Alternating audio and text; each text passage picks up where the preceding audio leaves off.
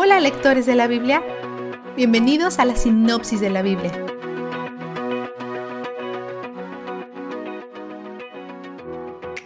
Los corintios se dedican al libertinaje, utilizando la gracia de Dios como excusa. La libertad en Cristo no es libertad para pecar. Significa que ya no estamos esclavizados al pecado.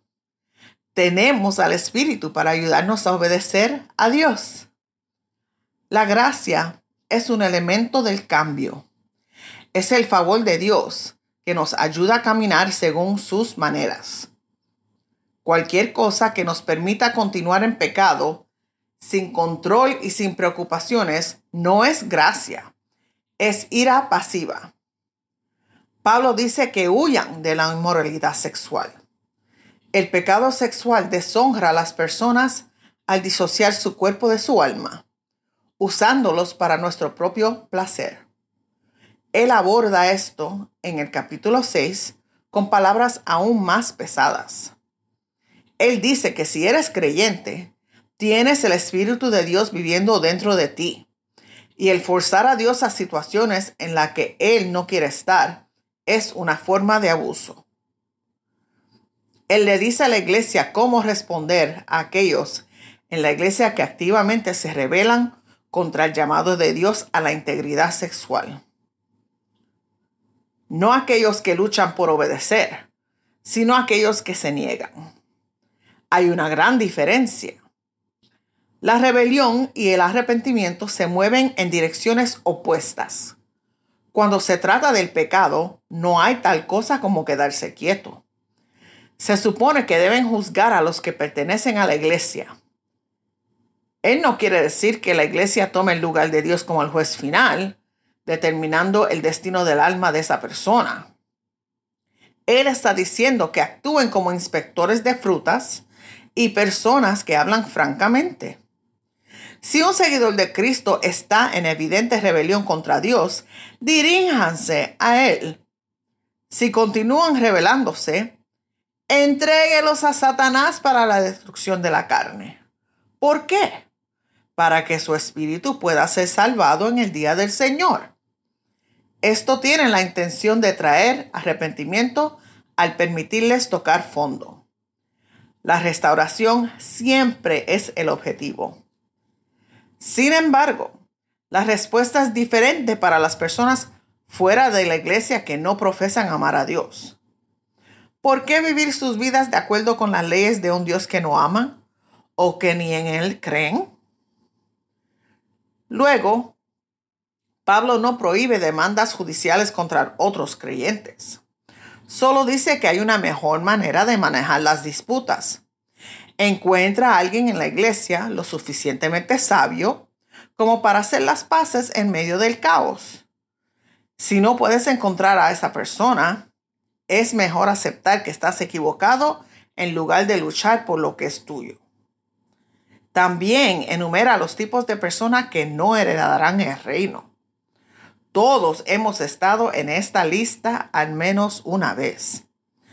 Pablo dice que si así éramos, personas cuyas identidades estaban enraizadas en el pecado, pero ahora no solo somos pecadores, somos santos que pecan. Somos hijos de Dios que llevamos su nombre y su espíritu. Él cambia nuestra identidad. Cuando Pablo habla sobre el matrimonio, la soltería, la viudez y el divorcio, distingue entre su opinión y la instrucción de Dios. Él cree que sus opiniones son respaldadas por el Espíritu Santo, pero es lo suficientemente humilde como para ser franco. También el matrimonio como la soltería son regalos dados por Dios. Y el que nos da el regalo es el que elige qué regalar. En el matrimonio no eres dueño de tu propio cuerpo. Esta unidad refleja lo que sucede en nuestra relación con Cristo. Para aquellos casados con incrédulos, Pablo dice que se mantengan hasta el fin para que la esposa incrédula y los hijos puedan ser apartados para vivir en un espacio donde Dios es honrado y considerado. Él dice, no sabemos cómo resultará, pero pruébalo. En la opinión de Pablo, el matrimonio es bueno, pero la soltería es mejor. Encontramos libertad al aceptar las situaciones que Dios nos ha dado. Si en algún momento nos da algo diferente, lo aceptaremos también. No nos aferramos a nada. Esto nos libera para centrarnos en las cosas eternas. Finalmente, hay nuevos creyentes que todavía adoran ídolos y están comiendo alimentos que han sacrificado en adoración a esos ídolos.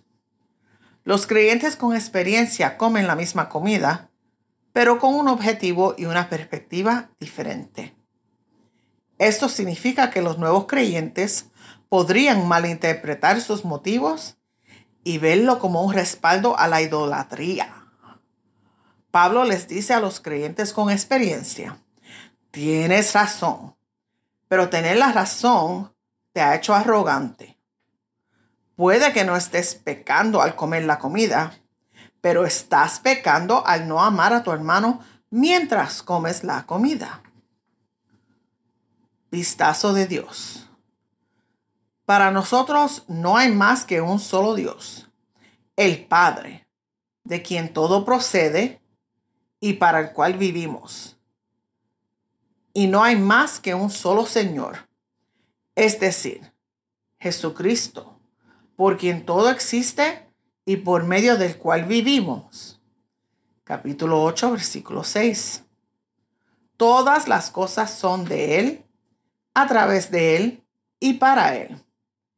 Él comienza todo, lo sostiene y lo completa todo y todo apunta de regreso a Él. Él es la fuente, el suministro y el objetivo. Y Él es donde el júbilo está. La sinopsis de la Biblia es presentada a ustedes gracias a D-Group, estudios bíblicos y de discipulado que se reúnen en iglesias y hogares alrededor del mundo cada semana.